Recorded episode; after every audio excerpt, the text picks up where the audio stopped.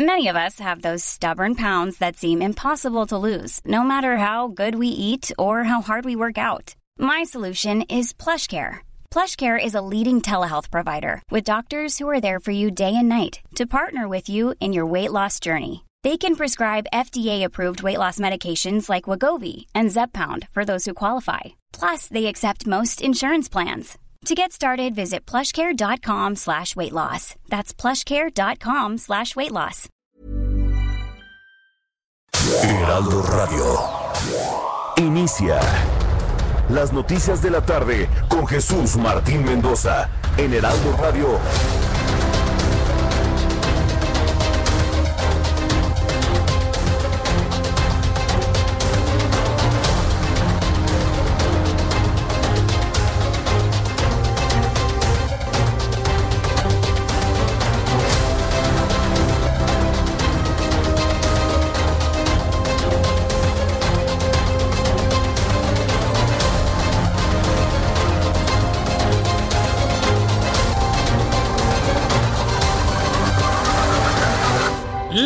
Tarde en punto, hora del centro de la República Mexicana. Bienvenidos, muy buenas tardes. Iniciamos el Heraldo Radio a través de una enorme red de emisoras del Heraldo Media Group, del Heraldo Radio en todo el territorio nacional, también transmitiendo en el sur de los Estados Unidos vía emisoras de radio y por supuesto a través de digitales a todo el planeta. Muchas gracias a todas las personas que nos siguen desde los Estados Unidos, desde Canadá, desde el Reino Unido, desde España, desde Francia. Súbale el volumen a su radio que le tengo la información más importante hasta este momento. Es muy importante la noticia que le voy a dar a conocer. Acaba de surgir hace unos instantes. Vaya escándalo que se está configurando en este momento. Es algo totalmente nuevo y no va a dar usted crédito. Súbale el volumen a su radio. Roberto Velasco Álvarez, director general para América del Norte de la Secretaría de Relaciones Exteriores, ha revelado que autoridades mexicanas han colaborado con autoridades de los Estados Unidos para la detención de Jeffrey Raymond, embajador de Estados Unidos en México, ex embajador de Estados Unidos en México, por su presunta responsabilidad en, ahí le va, abusos sexuales de por lo menos 22 mujeres que conocía por aplicación de citas y después drogaba para agredirlas. Es un escándalo mayúsculo el que se está generando. ¿Cuándo? Pues claro, en el momento en el que se acerca el proceso electoral de los Estados Unidos también hay que, hay que ver ese criterio. Bueno, pues México está ayudando a los Estados Unidos para detener a un ex embajador acusado de agresiones y de abuso sexual de al menos 22 mujeres. Le voy a tener todos los detalles de esto en los próximos minutos aquí en el Heraldo Radio. Mientras tanto, el gobernador de Baja California Sur, Carlos Mendoza Davis, o Davis, como le dicen allá, informó que él y su esposa dieron positivo por COVID-19. Siguen los políticos contagiándose. La lista es enorme, interminable y sobre todo lo que falta. Vía Twitter, el mandatario de Baja California Sur detalló que él y su esposa tienen síntomas leves, por lo que se mantendrá en aislamiento para evitar esparcir este virus. También conocerá con detalle más adelante aquí en el Heraldo Radio que el secretario de Relaciones Exteriores, Marcelo Ebrard, informó que notificó al gobierno estadounidense el malestar por no informar sobre las indagatorias al extitular de la Sedena Salvador Cienfuegos. Asimismo, indicó que México alista una serie de acciones. Le voy a decir cuál es el valor de esta. Tiene un enorme valor la declaración de Marcelo Ebrard, que lo estamos viendo ya con unos reflectores presidenciales muy potentes sobre él. Es la primera vez que el gobierno de México, pero por la voz de Marcelo Ebrard, da una protesta, levanta la voz en contra del gobierno de los Estados Unidos, porque miren, López Obrador puro apapacho o se deja apapachar o puro apapachato, apapacho con Donald Trump. No, hoy Marcelo Ebrard dijo, estamos manifestando nuestra enérgica protesta al gobierno de los Estados Unidos por no habernos informado de las investigaciones que condujeron a la detención de Salvador Cienfuegos. Aquí parte de lo que dijo el secretario de Relaciones Exteriores. La primera asistencia consular al general Cienfuegos por parte de las autoridades mexicanas, de nuestro cónsul, nuestra, nuestra cónsul general desde el primer momento, porque tenemos que garantizar que tenga un debido proceso y su defensa, y que no se cometan atropellos y abusos. Eh, segundo, le hemos hecho saber a Estados Unidos nuestro profundo descontento con que no se haya compartido esa información con nuestro país. Y tercero, se valorarán una serie de acciones subsecuentes en función de, las, eh, de los elementos que se vayan presentando a lo largo del juicio. Nuestro profundo descontento. ¿Usted cree que López Obrador tiene profundo descontento con Donald Trump? por eso le digo, por eso le digo, si hay alguien que puede mantener a raya la administración mexicana, es un gobierno de Donald Trump, que por cierto, ¿eh? en la información internacional ya le tendré detalles. Hoy por primera vez las primeras tendencias o las encuestas que van dirigidas hacia el supermartes de la siguiente semana en la elección presidencial ya le dan ventaja a Donald Trump. Se lo dije. Me cuesta decirle se lo dije, pero se lo dije. Donald Trump podría ser presidente de los Estados Unidos otra vez más. Hay encuestas que ya lo colocan 52% de intención de voto para él, 48% para Joe Biden. El gobernador de Chihuahua, Javier Corral, respondió a través de Twitter al secretario de Hacienda, Arturo Herrera, que él no votó a favor del Pacto Fiscal 2007, pues él no era senador de la República. Le aclara la plana. El actual gobernador del estado de Chihuahua, Arturo Herrera, quien los retó diciéndoles, pues señor, ustedes aprobaron lo que hoy están rechazando. Dice Javier Corral, tú te equivocas conmigo, al menos yo no lo era. También le tendré noticias de la capital de la República, donde Claudia Sheinbaum, jefa de gobierno de la Ciudad de México, anunció que la capital no volverá al semáforo rojo. Punto. Claudia Sheinbaum ha aclarado que esta Ciudad de México no volverá al semáforo rojo, contrario a lo que se había especulado, debido al incremento de hospitalizaciones por COVID-19 y de esta manera lo declaró. No vamos a pasar al semáforo rojo mañana. Estamos evaluando eh, alguna posibilidad de, eh, de restricción en algunos horarios. Lo estamos evaluando a partir de el incremento no solo en hospitalización, sino en ingresos eh, hospitalarios, que es distinto, porque hospitalizaciones son camas ocupadas, depende también del tiempo de residencia del paciente, el número de altas, eh, también lamentables de funciones. Entonces estamos haciendo todo este análisis el día de hoy, estamos en coordinación permanente con el subsecretario de Salud, con el doctor Hugo López Gatel y el gobierno de México en el tema de semaforización. Entonces no pensamos pasar a semáforo rojo y estamos evaluando eh, si tomamos medidas de mayor restricción mañana y si no, si sigue aumentando la próxima semana ya tendríamos que hacerlo a partir de la próxima semana. Es lo que ha comentado la jefa de gobierno, pero escuchó lo que dijo al principio, no vamos a pasar al semáforo rojo mañana, mañana no, pasado mañana posiblemente tampoco, pero con el nivel de irresponsabilidad que tiene la sociedad porque yo le puedo reconocer que Claudia Sheinbaum ha sido, yo creo que junto con otros gobernadores, de los más responsables en cuanto al llamado del confinamiento, si no necesitamos salir, no salgamos. La irresponsabilidad es de la sociedad y se sigue la gente exponiendo a contagios de COVID-19. A lo mejor mañana no, tal vez ni el lunes ni el martes, pero si las cosas siguen como van, al ratito tendrá que irse todo a semáforo rojo, pero por la irresponsabilidad de la sociedad mexicana. Con 60 votos a favor, 34 en contra y 0 abstenciones, 2021, esta, esta tarde el Pleno del Senado aprobó en lo general la miscelánea fiscal, con lo que se reforman las leyes de impuestos sobre la renta, del impuesto al valor agregado y el Código Fiscal de la Federación. Yo le recomiendo que si usted es empresario, inclusive si es persona física, tiene contador que le lleve todos sus asuntos fiscales, consúltele, lo que chambee, a que, que lea finalmente cómo quedó todo este esquema para que no caiga en algún error y caiga en discrepancia, porque hoy la discrepancia, ¿eh? la discrepancia fiscal puede ser de lo más doloroso y de lo más grave que pueda haber para el año 2021. También informo que al menos tres personas murieron y varias resultaron lesionadas en un ataque a cuchillo en Niza, Francia que fue descrito por el alcalde local como un incidente terrorista. El presidente de Francia, Emmanuel Macron, luego de estar todo sensibilizado por la alerta y el toque de queda que ha determinado para todo Francia, ahora tiene que vigilar todo este asunto que tiene que ver con con los actos terroristas, el presidente francés convocó a un Consejo de Defensa, Emmanuel Macron, en el que aseguró se tomarán las medidas al tiempo que prometió proteger a los ciudadanos y responder con firmeza y unidad al ataque terrorista, el tercero que sufre el país en menos de un mes. El Congreso de España aprobó por un amplio apoyo de la mayoría la ampliación del estado de alarma en todo el territorio. ¿Sabe hasta cuándo van a levantar la alarma? Así le llaman en España la alarma esto nos va a dar una idea muy clara de hasta cuándo vamos a tener el COVID-19. Agárrese. Si está de pie, siéntese. 9 de mayo. Si España va a tener un alertamiento al 9 de mayo, De verdad yo no veo qué país latinoamericano puede estar en verde con sus niños regresando a la escuela en enero. Yo ya no lo veo, ¿eh? Y, y no porque España determine lo que sucede en México, no. Simple y sencillamente ellos van más adelante en cuanto a la ola de COVID-19. Y si España está decretando un alertamiento hasta el 9 de mayo, para esas fechas México podría estar en el momento más grave de la segunda o posiblemente tercera ola, si usted y yo no hacemos algo. Entonces vea, países europeos se van al confinamiento hasta el mes de mayo. ¿Y qué va a pasar en América entonces?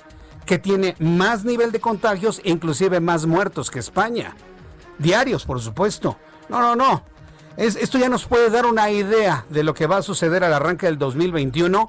Todo parece indicar que por lo menos toda la primera mitad del año 2021 podríamos estar en las condiciones que tenemos al día de hoy. Hay que revisar esto de España, ¿eh? la alerta no se va a levantar antes del 9 de mayo.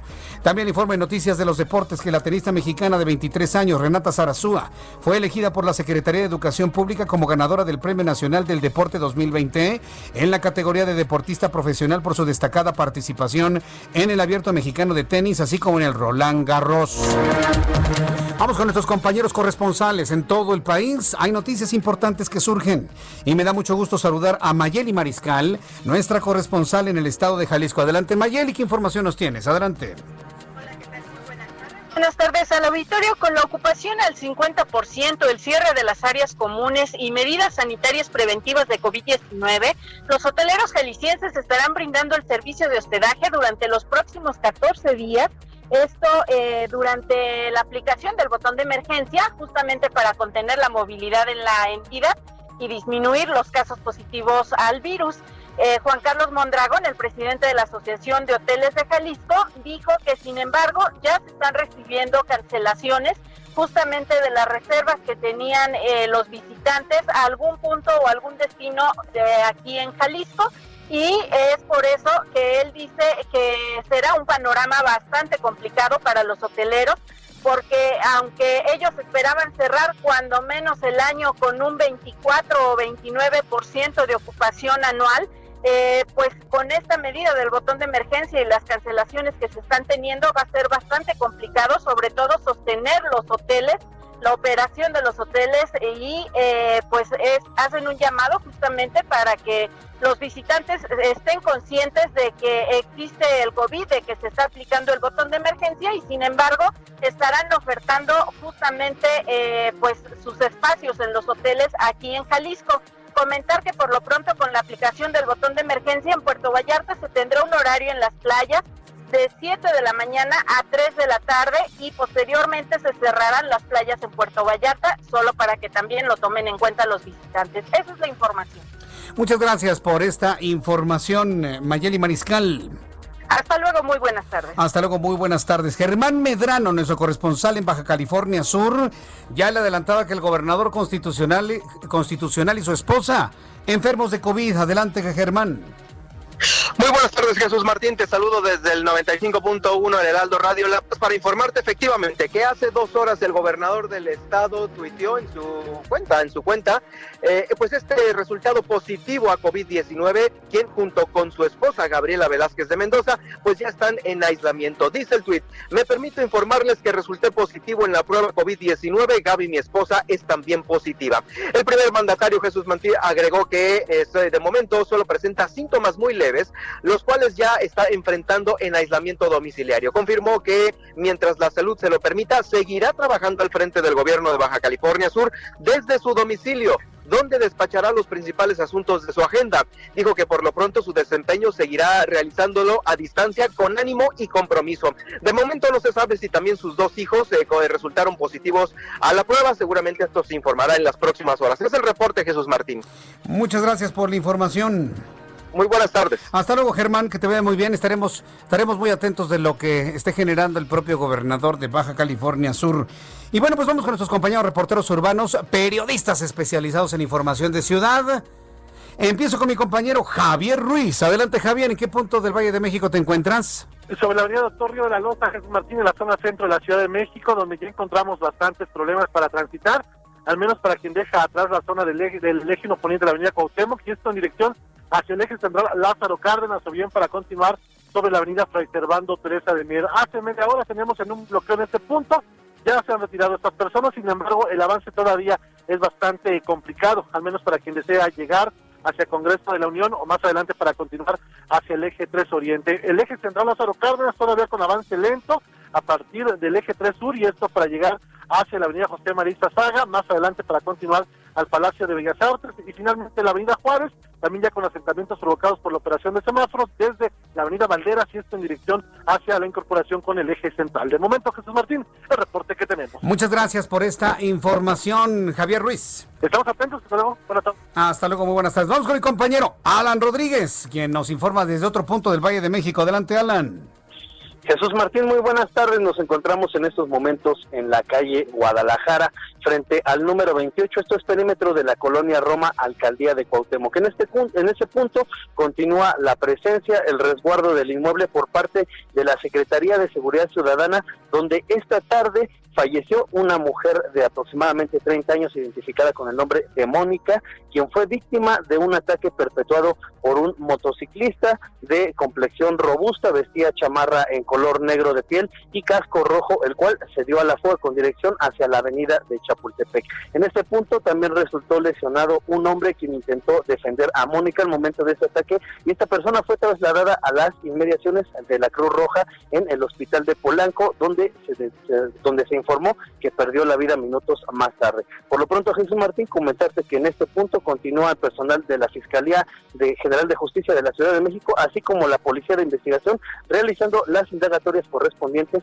y la Policía Capitalina se encuentra buscando a este agresor a través de las cámaras de vigilancia del C5 de la Ciudad de México. Es el reporte que tenemos. Gracias por la información, Alan Rodríguez. Continuamos al pendiente, buenas tardes. Hasta luego, buenas tardes. Y saludo con muchísimo gusto a Israel Lorenzana. Adelante, Israel, te escuchamos. Jesús Martín, muchísimas gracias. El gusto es mío. Y yo tengo información, buenas noticias para nuestros amigos automovilistas que se desplazan a través de la Avenida de los Insurgentes. Y es que fue retirado un bloqueo que estuvo por más de cuatro horas a las afueras del Senado de la República. Llegaron elementos de la Secretaría de Seguridad Ciudadana los cuales, bueno, pues impidieron el paso de manifestantes sobre la calle de Madrid, lo que los obligó a bloquear insurgentes en ambas direcciones. Finalmente ha salido una comisión, llegaron acuerdos favorables y hace unos minutos fue retirado este bloqueo y la circulación fluye a buena velocidad para nuestros amigos que vienen del Paseo de la Reforma y con dirección hacia la zona de Buenavista. Si requieren de alguna alternativa, el circuito interior puede ser una buena opción, esto con dirección también hacia la ribera de San Cosme. El sentido opuesto, la circulación también a buena velocidad para nuestros amigos van con dirección hacia la zona de Álvaro Obregón. Jesús Martín, la información que te tengo. Muchas gracias por esta información, Israel Lorenzana. Hasta luego. Hasta luego, que te vaya muy bien. Son las 6 de la tarde con 17 minutos, hora del centro de la República Mexicana. 6 de la tarde con 17. Hasta aquí nuestro resumen de noticias. Y bueno, pues eh, saludamos a quienes cumplen años, festejan su santo hoy 29 de octubre. Para todas las personas que celebran su cumpleaños, su santo, están recordando algo importante, alguna fecha significativa, algún recuerdo bonito, bueno, pues desde aquí vaya nuestro abrazo, nuestra felicitación y que esté usted siempre, siempre muy, muy, muy bien. Abraham Arriola sigue en su proceso de recuperación de COVID-19. Está, está bien, está bien, evidentemente se está cuidando mucho, no está forzando su voz. Es un hombre joven, es un hombre fuerte, es un hombre talentoso. Y desde aquí, bueno, pues le envío a Abraham Arriola mis eh, saludos, un fuerte abrazo, por cierto. Pero fíjese, independientemente de que este sea el espacio de Abraham Arriola, hoy, 29 de octubre, vamos a dar inicio a un esfuerzo informativo adicional a nuestro programa de noticias. Me da mucho gusto saludar y le invito para que escuche con toda atención a Lisette Basaldúa con estas recomendaciones culturales para los siguientes días. El teatro está de regreso. Después de 30 semanas podremos ver una obra de teatro como nos gusta. Y Mejor Teatro cumple con todas las recomendaciones de salud para recibirte y evitar contagios por COVID-19. Seguirán la sana distancia, gel antibacterial, toma de temperatura y uso obligatorio de cubrebocas. Todas estas medidas tienen como objetivo principal garantizar a nuestro público que su visita a nuestro teatro es 100% segura. Desde la taquilla, la recepción, los pasillos, los baños, la sala y la salida.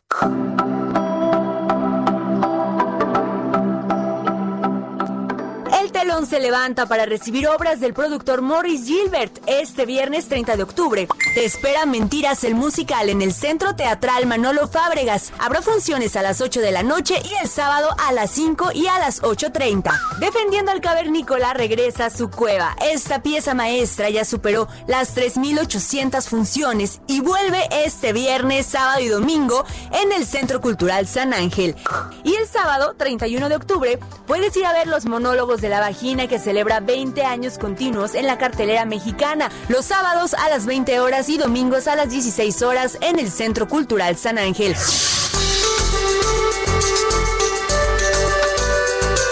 Ve al teatro, diviértete, pero sobre todo cumple con las medidas de sanitización y sana distancia. Cuidémonos todos.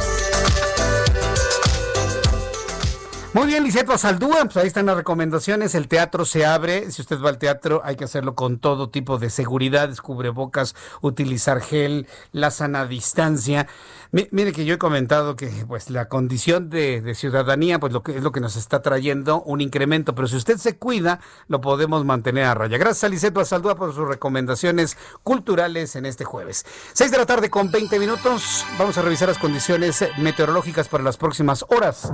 El Servicio Meteorológico Nacional nos da a conocer el pronóstico del tiempo para nuestro país.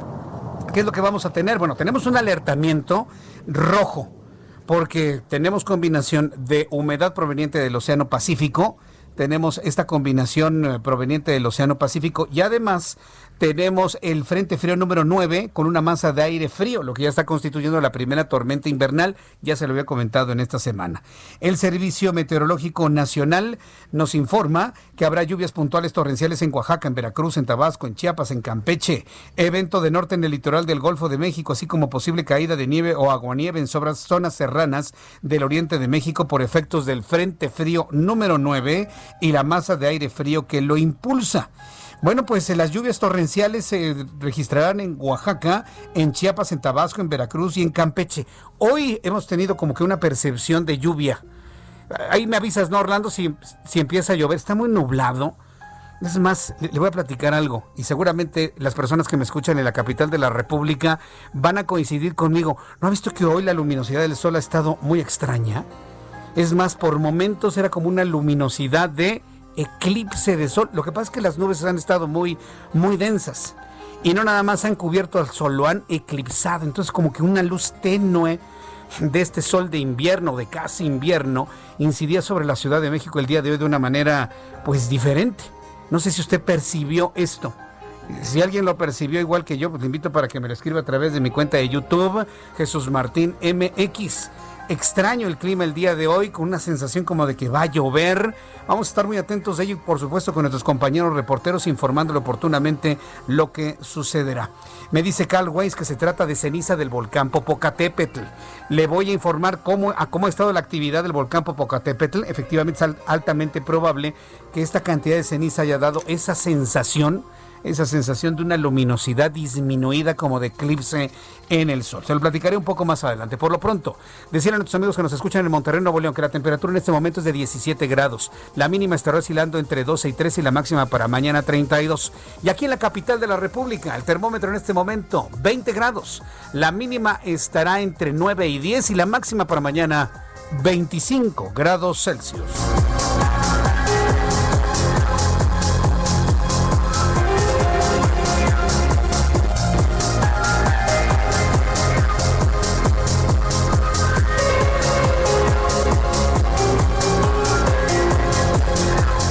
Las 6 de la tarde con 23 minutos, las 6 de la tarde con 23 horas del centro de la República Mexicana.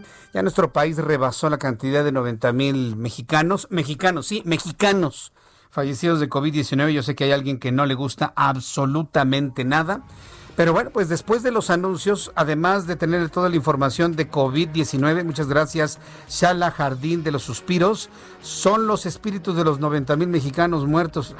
Mire, se acerca Día de Muertos y evidentemente esto va a tener una connotación muy, muy, muy importante, ¿eh? Muy, muy importante. Bueno, después de los anuncios, además de lo de COVID-19, le voy a platicar lo que está investigando México y Estados Unidos en contra de un embajador estadounidense en este país acusado de violencia contra al menos 20, al menos 22 mujeres, agresiones sexuales. ¿Qué significa esto? ¿Qué significa esto a unos cuantos días en la víspera del proceso electoral en los Estados Unidos?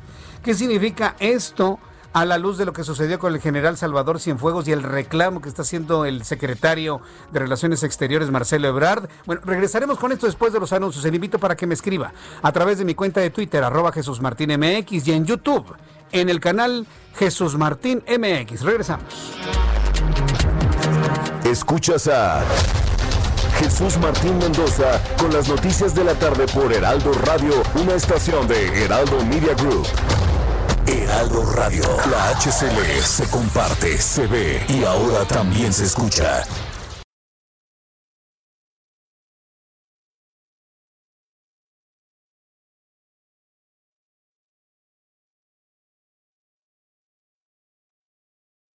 Heraldo Radio. Escucha las noticias de la tarde con Jesús Martín Mendoza. Regresamos.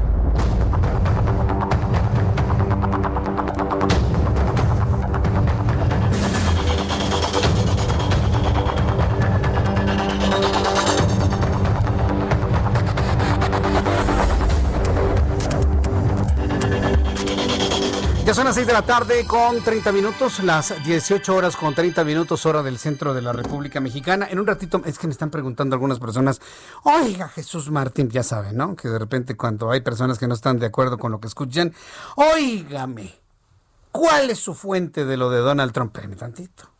Nada más, déme oportunidad de presentarle el análisis que le hicieron a mi compañero Manuel Zamacona en el Herado Televisión, nuestro corresponsal en Houston, no es Francisco Villalobos, es el corresponsal que, da para televisión, pero le, voy a decir, después de que comentó la, tendencia de Donald Trump, dijo, y si aquí, y si allá, y si empata, entonces pierde. Entonces, dice Tama, Tamari, ¿qué pasó Jesús Martín? ¿No recuerdas que el gobierno dejó dar apoyo a FUCAM y hubo marchas, muchas protestas de mujeres contra el cáncer de mama? ¿Sabe cuántos nombres con contraídos manejamos. Y luego a veces recordar alguno en particular se va, se va, porque no, es uno que esté, aunque estemos en el mes de octubre, no es uno que estemos manejando de manera, manera cotidiana, pero ya, ya, ya lo tenemos, la Fundación de Cáncer de Mama.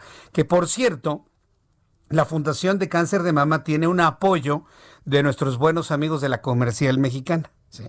Entonces, al ratito voy a platicar con Jacqueline Bouchot, ella es director de sostenibilidad de FUCAM, de la Fundación de Cáncer de Mama, y también voy a platicar con Adriana Cruz, quien es la gerente de compras alimentos básicos e infantiles de La Comer. ¿Ya los tenemos?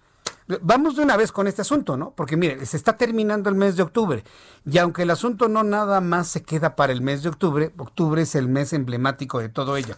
Adriana Cruz, gerente de compras alimentos básicos infantiles de la Comer, Bienvenida, muchas gracias, muy buenas eh, tardes. Buenas tardes. Buenas tardes, muchas gracias por el espacio, buenas tardes. Buenas tardes. Jacqueline Bouchot, directora de sostenibilidad de FUCAN, gracias por estar con nosotros, bienvenida, buenas tardes. Al contrario, buenas tardes. A ver, Jacqueline Bouchot, platíquenos, usted como directora de sostenibilidad de FUCAM, de la Fundación contra el Cáncer de Mama, pues nos interesa saber cómo han visto todo este mes y qué tipo de apoyos están recibiendo de nuestros amigos de la Comer. Bueno, pues estamos muy orgullosos de pertenecer a esta alianza. Sí. Porque la verdad es que es una empresa. Bueno. Sí, sí, le, escuchamos, Jacqueline. Ah, perdón. Porque pertenecemos desde hace ya varios años, una alianza de 12 años. Ajá. Y el año pasado se lograron realizar 1951 estudios. Sí. Beneficiando a todas estas mujeres. De hecho, dos de ellas se detectaron positivamente y se están este, atendiendo en su plan. Son cáncer de mama temprano, con grandes esperanzas y expectativas de vida. Entonces, estamos muy orgullosos de ser en una empresa tan responsable. Eh, la que se me nada más, perdón. Sí, sí, ya. La seguimos escuchando con, un con algunos problemas en la línea telefónica, pero vaya, nos queda claro todo este enorme esfuerzo que a lo largo de todos estos años han logrado realizar. Adriana Cruz, coméntenos cuál ha sido el papel de, de, una empresa como la Comer para poder apoyar eh, acciones como las que está realizando la Fundación de Cáncer de Mama. Coméntenos en qué consiste esta alianza. Sí, mira, esta alianza consiste en poder llevar eh, unidades móviles a las sucursales para que puedan realizarse eh, las mastografías de manera gratuita. Mm. Esto, como sabemos, pues es muy importante porque, pues esto es esto es preventivo, ¿no? Entonces, eh, ¿cómo cómo funciona esta alianza? Eh, por medio de las compras de nuestros departamentos como frutas y verduras, gourmet, sin azúcar, orgánicos y nuestras marcas propias, que es Pharmacom y Golden Hills, damos un porcentaje de nuestras ventas del mes de octubre. Esto se otorga directamente a FUCAM, que es este, pues con quien tenemos nuestra alianza y que ya llevamos 12 años consecutivos trabajando de la mano. Y esto se retribuye para que al siguiente año podamos eh, regresar con más unidades móviles. Eh, Jacqueline por ahí comentaba que el año pasado realizamos 1.900 este, mastografías.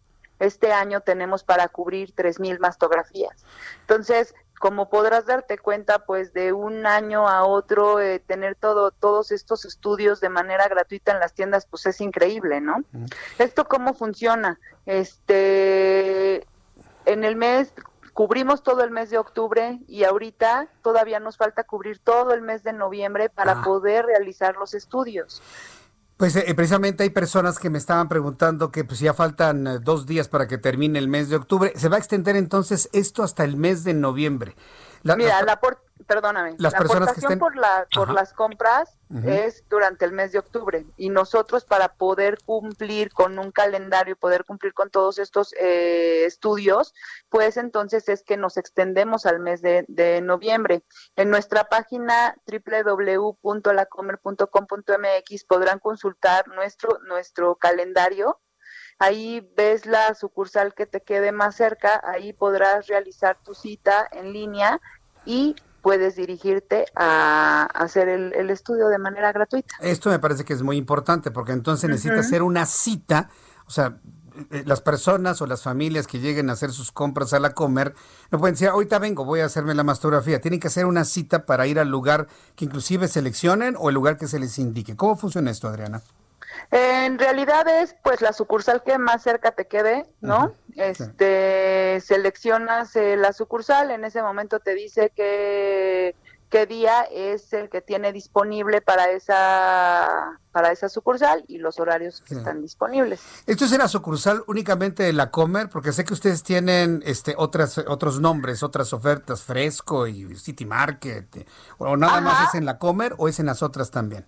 No, estamos en los formatos de fresco y en los en los formatos de la comer. Ah, muy bien. Eh, aquí dependemos mucho del espacio que se pueda tener en los estacionamientos porque la unidad móvil eh, requiere cierto este espacio, ¿no?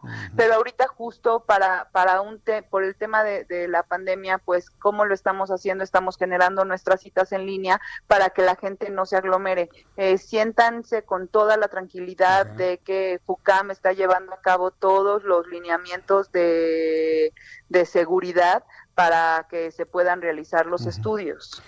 Pero sí, estamos, por perdón, por eso el calendario abarca el mes de octubre y el mes de noviembre, porque estamos en diferentes sucursales.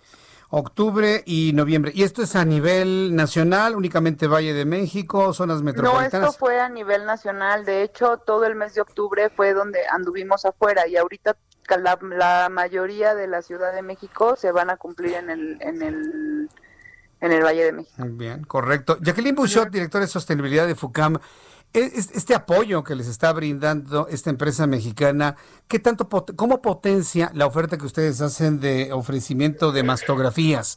Es decir, ¿qué tanto los hace crecer a ustedes como fundación? No, pues muchísimo, porque obviamente una de las misiones es la detección oportuna, que es una herramienta básica para salvar la vida, la mastografía. Y la verdad es que es un apoyo enorme, porque se han beneficiado más de 6.800 mujeres con estos 12 años. Entonces, la verdad es un apoyo invaluable. Bien, pues eh, me imagino que esto lo han estado haciendo los últimos años y ya deben estar p- programando también lo que se va a hacer para el año 2021, ¿verdad, Jacqueline? Exactamente, ahora con el apoyo de, de las clientas que sigan comprando los productos rosas de la Comer, pueden asegurar que el año siguiente regresarán a realizarse eh, las unidades móviles estudios de mastografía.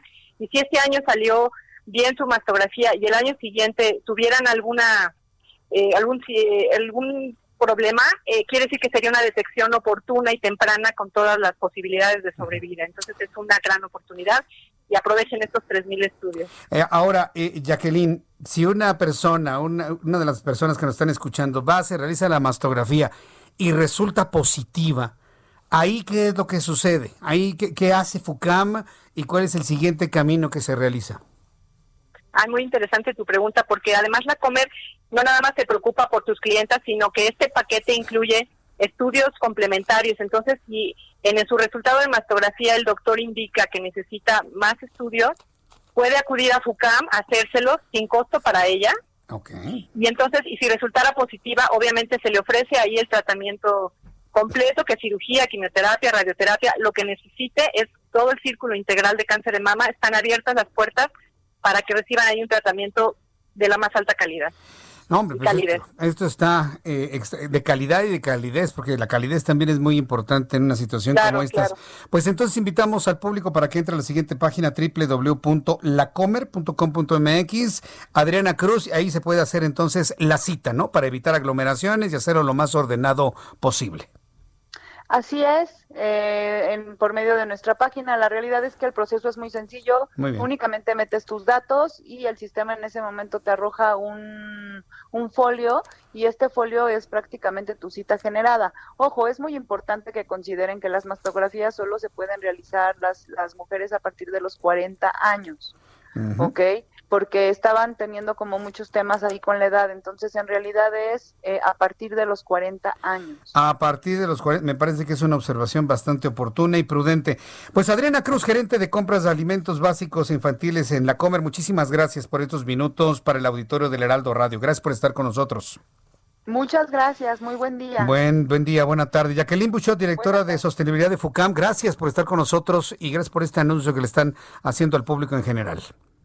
Al contrario, muchísimas gracias por ayudarnos a pasar la voz de esta importante enfermedad. Gracias, Jacqueline. Hasta, hasta la próxima, que le vaya muy bien. Bueno, pues hemos platicado con dos mujeres que han impulsado con mucho esfuerzo, pues todas las acciones que hemos también impulsado aquí en el Heraldo Media Group, en todos nuestros formatos, radio, televisión, prensa, web. Eh, la sensibilización y la acción, por supuesto, en torno al cáncer de mama, para tratar de combatir el cáncer de mama. Y mire, pues FUCAM, que los hemos entrevistado en otras ocasiones en diversos programas de noticias, logra desde hace 12 años esta alianza con una empresa con tiendas de autoservicio, que usted las conoce, la Comer, y logran con esto, a través de la adquisición de productos de su marca libre, ¿sí? que son Golden Hills y la otra es este Pharmacom, ¿sí? en cuanto a la, farmacia, eh, una parte de esa utilidad precisamente va al pago al pago de esas mastografías que si usted va, se las hacen completamente gratis. Entonces, todo lo que tiene que hacer es entrar a www.lacomer.com.mx y aproveche esta oportunidad, señora. A partir de los 40 años, ¿eh? A partir de los 40 años, esto es muy importante y que usted verdaderamente lo necesite, que tenga antecedentes de cáncer, que no se haya sentido bien, que necesite algún tipo de orientación. Me parece que es una gran, gran oportunidad. Bien, cuando son las 6 de la tarde con 42 minutos, hora del centro de la República Mexicana. Vamos a continuar con la información del día de hoy. Gracias por sus comentarios a través de Twitter, arroba Jesús Martín MX. Gracias, Bayar Boledas. Gracias, Mike Kaiser. También gracias, Julio Castrejón. Dice Jesús Martín, yo creo que es conveniente que existan, pero se necesita una muy buena reglamentación y no pensar que a través de esta figura se puede transgredir la ley. Se está refiriendo a un debate, bueno, más que debate, es una es una serie de opiniones en torno a la desaparición de las empresas de outsourcing o subcontratadoras. Y bueno, pues hay muchas opiniones sobre todo ello. Si quiere ver el programa de televisión donde hablamos de ello, arroba Jesús Martín MX, arroba Jesús Martín MX. Dice Gabriel Cortés, Jesús Martín, deberías irte a trabajar a la revista Alarma. ¿Te gusta generar pánico a la audiencia por lo del COVID? Yo digo la verdad, que tú tengas un gobierno laxo, y no hablo, no hablo del de López Obrador, hablo del de López Obrador, del de Enrique Peña Nieto, del de Felipe Calderón, del de Vicente Fox, del de Ernesto Cedillo Ponce de León, de Carlos Salinas de Gortari y todos para atrás. Si tú estás acostumbrado a que el gobierno te haga apapacho, ay, no pasa nada. No, no diga nada, ¿eh? No diga nada porque, uy, uy, uy, este, asustamos a la población. Gabriel Cortés, yo viví en ese México, ya daba noticias en ese México donde no podíamos decir nada, porque no vayamos a, asustar a la población. Te voy a, te tengo una noticia, Gabriel. Ese México se acabó. Hace mucho tiempo. Mucho tiempo. Y puedo trabajar en alarma y puedo trabajar en el heraldo perfectamente bien diciendo la verdad. Y te lo tengo que decir. Déjense de negar la realidad. Vivimos una situación sumamente grave. Y si para ti no es grave el COVID, te felicito, amigo. Porque eso significa que nadie de tu familia, nadie de tus amigos, nadie de tus vecinos se ha enfermado de COVID y no te has enterado de ningún conocido que se haya muerto de COVID. Felicidades, cosa que lo dudo. Porque la otra es entonces un elevadísimo nivel de insensibilidad, de que no te importa lo que le pase a los demás. Y si me detengo así a hablarte a ti, Gabriel Cortés, es porque así como tú, piensan lamentablemente millones de mexicanos, que se van a hacer sus actividades completamente normales, exponiéndose al contagio. Puede ser las actividades normales, hemos invitado al cine, hemos invitado al teatro, pero respetando los protocolos mínimos necesarios. No, la gente está sin cubrebocas ya. Y diciéndonos a nosotros, los que estamos aquí, poniendo la cara, nombre y cara, poniendo nombre y cara que estamos mintiendo con el asunto del COVID, eso no es cierto. Y la gente que me conoce desde hace muchos años sabe perfectamente bien que yo no me prestaría a un engaño de tamaño monumental. O, o, me vas a decir que nos están ayudando Alemania, Francia, España, Reino Unido, Estados Unidos, Canadá, Brasil, para sostener una mentira mexicana. Ah, órale. Está bien. Cada quien piensa lo que, lo, que guste. Pero te agradezco que me hayas escrito. Me das la oportunidad de hablarte claro, franco, de frente y conciso. Se acabó el México de los. Ay, no pasa nada, eh. No, no pasa nada. No, no pasa nada. Eh, nada más para redondear. ¿Sabes dónde viví yo ese, ese México? Este, donde trabajaba en la otra empresa, ¿te acuerdas? Muy al principio de mi programa en Radio Red. Una vez se fue el sindicato de trabajadores del Seguro Social a la huelga, hace muchos años, era como el año 2000, 2001, por ahí, donde estaba el secretario del sindicato de apellido Galina. Entonces estábamos informando lo que decían los, este, los trabajadores, estaba el programa muy, muy intenso, como a usted le gusta que sean los programas de noticias. Pues no llegó un señor que conocí así, este, que era coordinador de información, y ya Jesús Martín, ya, ya porque ya amenazaron que vienen a bloquearnos la estación sáquenlo del aire, sáquenlo del aire, vamos a poner el sa, sa, sa. No me habrán sacado del aire para poner una canción del sa, sa, sa. ¿Se acuerdan del sa, sa, sa? Mesa que más aplaudo, le mando, le mando a la niña. Y le digo, pero ¿para qué pones eso? Para que se calmen los ánimos, Jesús Martín, para que se calmen los ánimos. Yo nomás llevé mis manos a la cabeza y dije, no puede ser, ¿en dónde estoy metido? Pero mire, con mucho esfuerzo, con mucha fe y con mucho corazón y con mucho coraje, hemos salido adelante para que los programas de noticias, como se hacían desde hace mucho tiempo, ¿se acuerdan de los tiempos de monitor? Sigan siendo así de abiertos y claros en la información.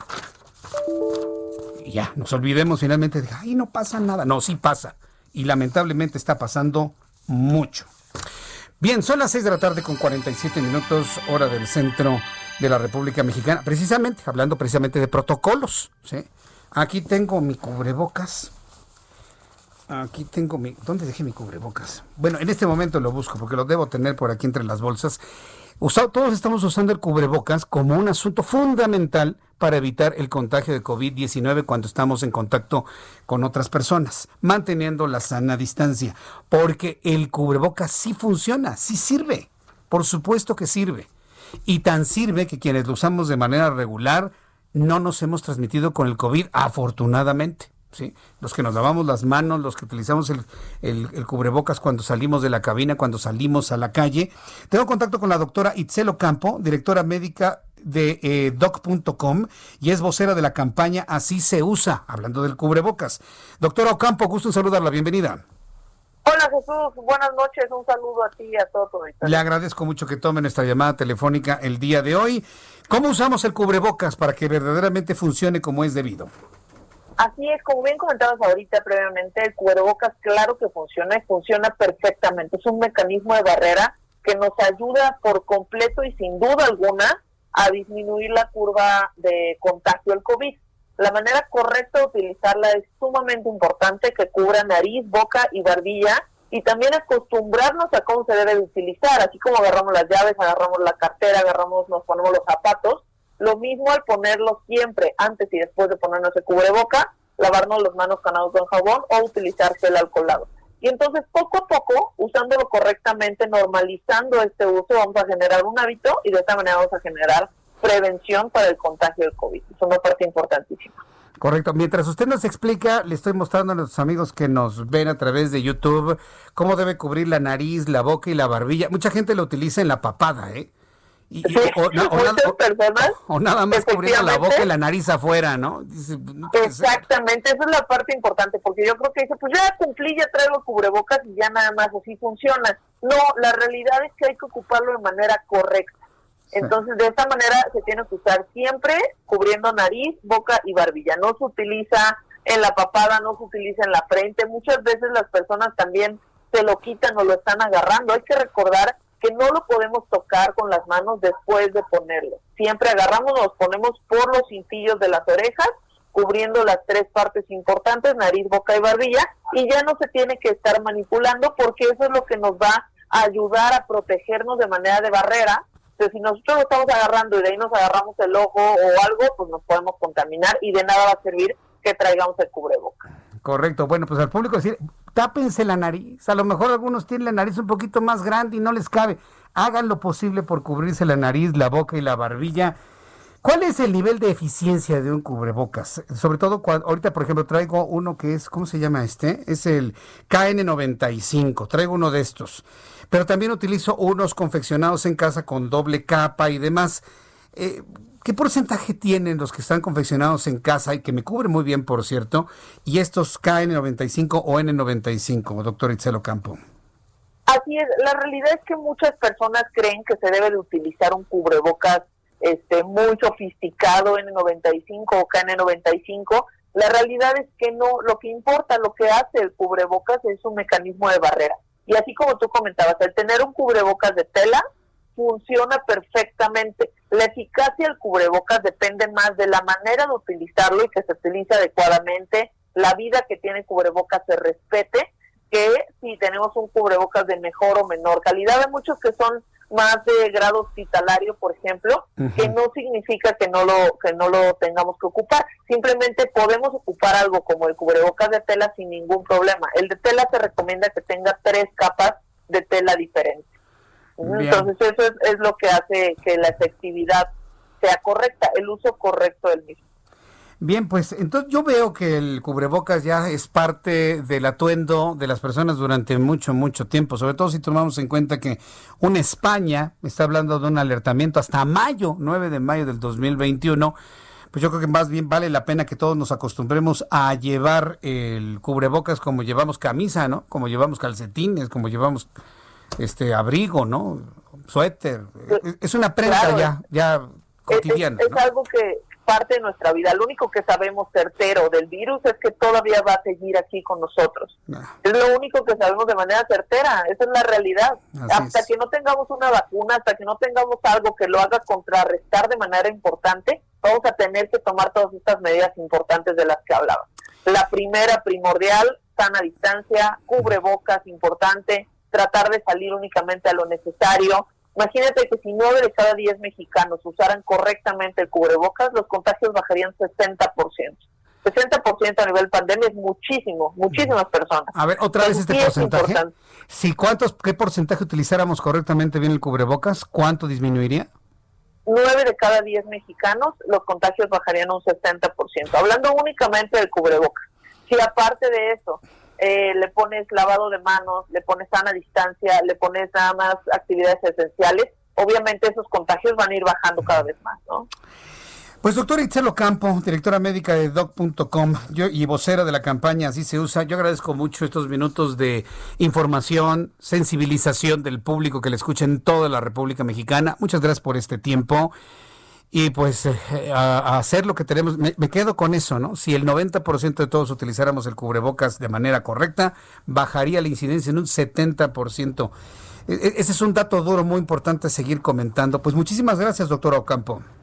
Muchas gracias a ti, Jesús. Invito a todos a que se unan a esta campaña importantísima que está del Consejo de la Comunicación, que visiten nuestras redes sociales, arroba MX, para que ahí está toda la información. Ahí en doc.com también tenemos médicos online las 24 horas del día, la primera llamada es gratis. Entonces, para que aprovechen y bajen la aplicación y ahí descarguen todas las preguntas que tengan sobre el uso correcto del cubrebocas. Muchas gracias, doctor Ocampo. Hasta la próxima. Gracias, Jesús. Hasta luego. Hasta luego. Un saludo a mis amigos del Consejo de la Comunicación que a veces no hemos estado tan de acuerdo, porque a mí su campaña esa del chido no me gustó nadita, pero esta sí, esta sí me gusta. Esta sí me gusta porque utiliza el español como debe de ser. Así se usa. Saludos al Consejo de la Comunicación que impulsan este tipo de campañas y nos quedamos con ese dato. Si 9 de cada 10 mexicanos, si el 90% de nosotros utilizamos correctamente el cubrebocas, nosotros como sociedad, no gobierno, no gatel, vamos a lograr disminuir la incidencia de transmisiones en un 70%. Voy a los mensajes, regreso con un resumen de noticias, actualización de números de COVID, mucho más, aquí en el Heraldo Radio. Escuchas a Jesús Martín Mendoza con las noticias de la tarde por Heraldo Radio, una estación de Heraldo Media Group.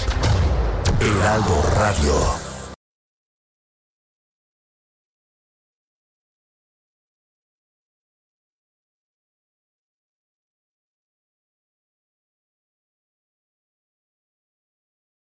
Heraldo Radio. La HCL se comparte, se ve y ahora también se escucha. Escucha las noticias de la tarde con Jesús Martín Mendoza. Regresamos.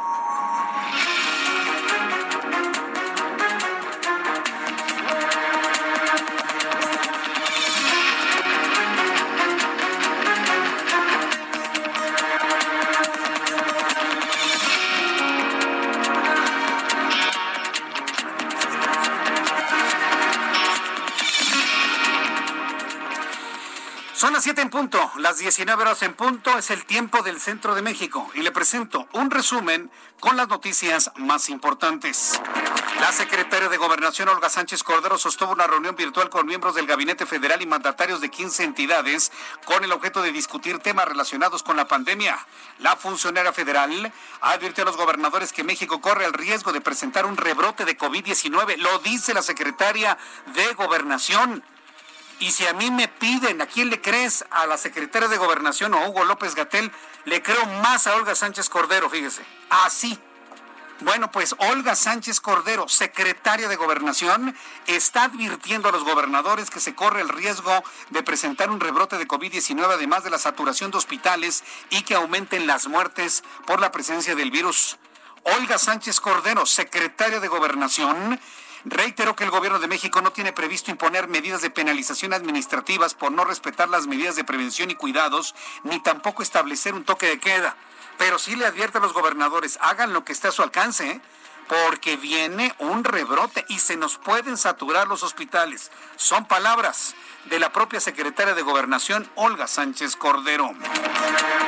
Juan Manuel Carreras, presidente de la Confederación Nacional de Gobernadores, la CONAGO, convocó hoy a todos los mandatarios estatales, incluidos los que forman parte de la Alianza Federalista, a tener una reunión en la próxima semana con el secretario de Hacienda, Arturo Herrera, y establecer una ruta de trabajo para revisar el pacto fiscal. El también gobernador de San Luis Potosí indicó que ese encuentro se dar, en ese encuentro se dará seguimiento a los acuerdos que se tomaron en la última reunión presencial de la CONAGO, cuando la Secretaría de Hacienda aceptó conformar un grupo de trabajo para revisar este pacto fiscal. Noticias desde la Unidad de Inteligencia Financiera. Ha detectado que algunas caravanas de migrantes que transitan por México hacia los Estados Unidos reciben dinero de organizaciones criminales relacionadas con el tráfico de personas que se localizan en diferentes países del Medio Oriente y también de África. Santiago Nieto, titular de la Unidad de Inteligencia Financiera, dijo que venían transferencias incluyendo del Medio Oriente, Qatar y Yemen, llegando y llegaban recursos a Chiapas y Tapachula y de ahí se empezaba a transmitir en tiendas de conveniencia donde la gente puede llegar a sacar hasta 20 mil pesos o depositar 20 mil pesos sin la necesidad de una identificación. En pocas palabras, Santiago Nieto está proponiendo la identificación de las personas que retiran o depositan cantidades de estos montos. Y eso estoy seguro que a muchos, muchos no les va a gustar. El Congreso de España aprobó con un amplio apoyo de la mayoría la ampliación del estado de alarma en todo el territorio, como le he dicho. A lo largo de este programa. La alarma española se extiende hasta el 9 de mayo de 2021 para evitar más contagios y muertes por COVID-19, lo cual fue propuesto por el gobierno de Pedro Sánchez. La medida apunta que a partir del 9 de noviembre y hasta el 9 de mayo, los gobiernos locales decidirán las medidas restrictivas que consideren oportunas para frenar los contagios de esta nueva enfermedad. El hombre sospechoso de haber matado con arma blanca a tres personas en la Basílica de Notre Dame de Niza es un tunecino de 21 años, llegado a Europa a través de la isla italiana de Lampedusa en septiembre.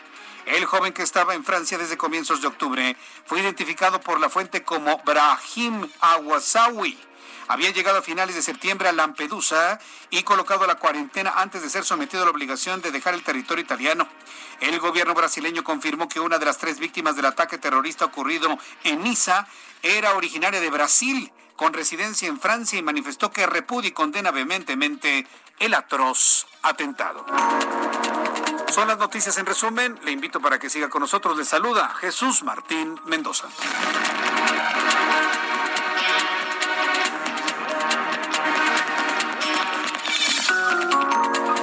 Ya son las siete con cinco, las 19 horas con cinco, siete de la noche ya. Ya está oscuro, ¿verdad?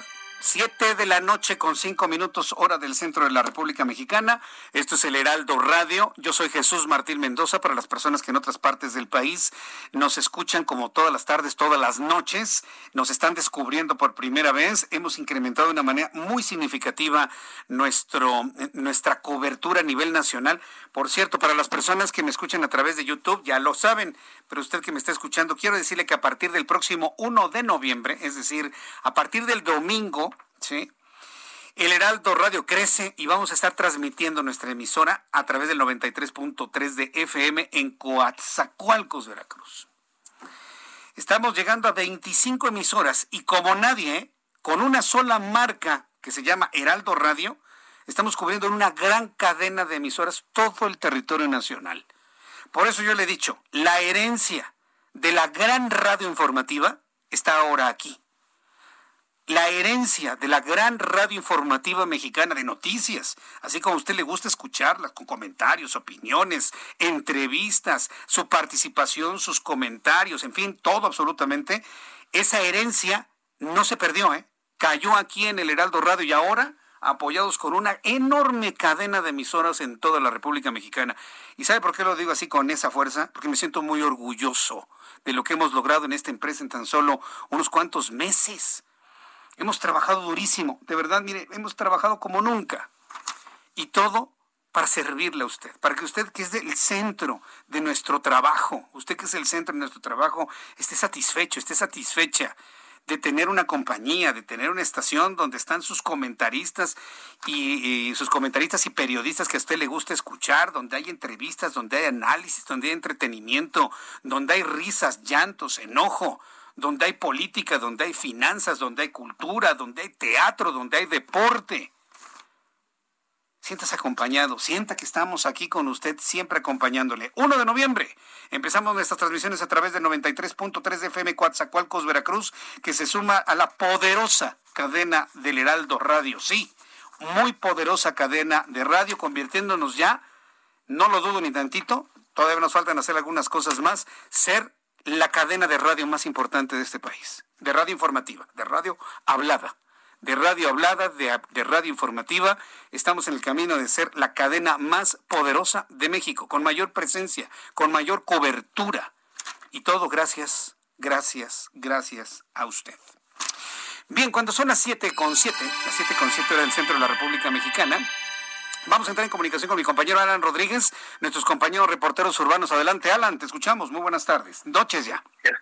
Jesús Martín, muy buenas noches. Ya bastante oscuro en la Ciudad de México y tenemos el reporte de vialidad desde la Avenida de los En estos momentos a partir de Chapultepec y hasta la zona de viaducto en dirección hacia el sur de la Ciudad de México encontrará ligeros asentamientos provocados por el cambio de luces del semáforo. Para todas las personas que se dirigen hacia la zona centro sobre la Avenida de los Insurgentes, eh, encontrará bastante buen avance para quienes se desplazan desde viaducto, les repito, hacia la glorieta de los insurgentes. Les recomendamos respetar la ciclovía instalada en este punto. Por otra parte, la avenida Eje 3 Sur, Baja California, entre Cuauhtémoc y la avenida Nuevo León, en estos momentos presenta bastante carga para quienes avanzan hacia el poniente de la capital. Ya por último, quiero informarles que la avenida Chapultepec, entre Lieja y la glorieta de los insurgentes, con buen avance, esto en ambos sentidos de la vialidad, en tanto en los carriles centrales como en los laterales de esta avenida. Es el reporte que tenemos al momento. Muchas gracias por la información, Alan.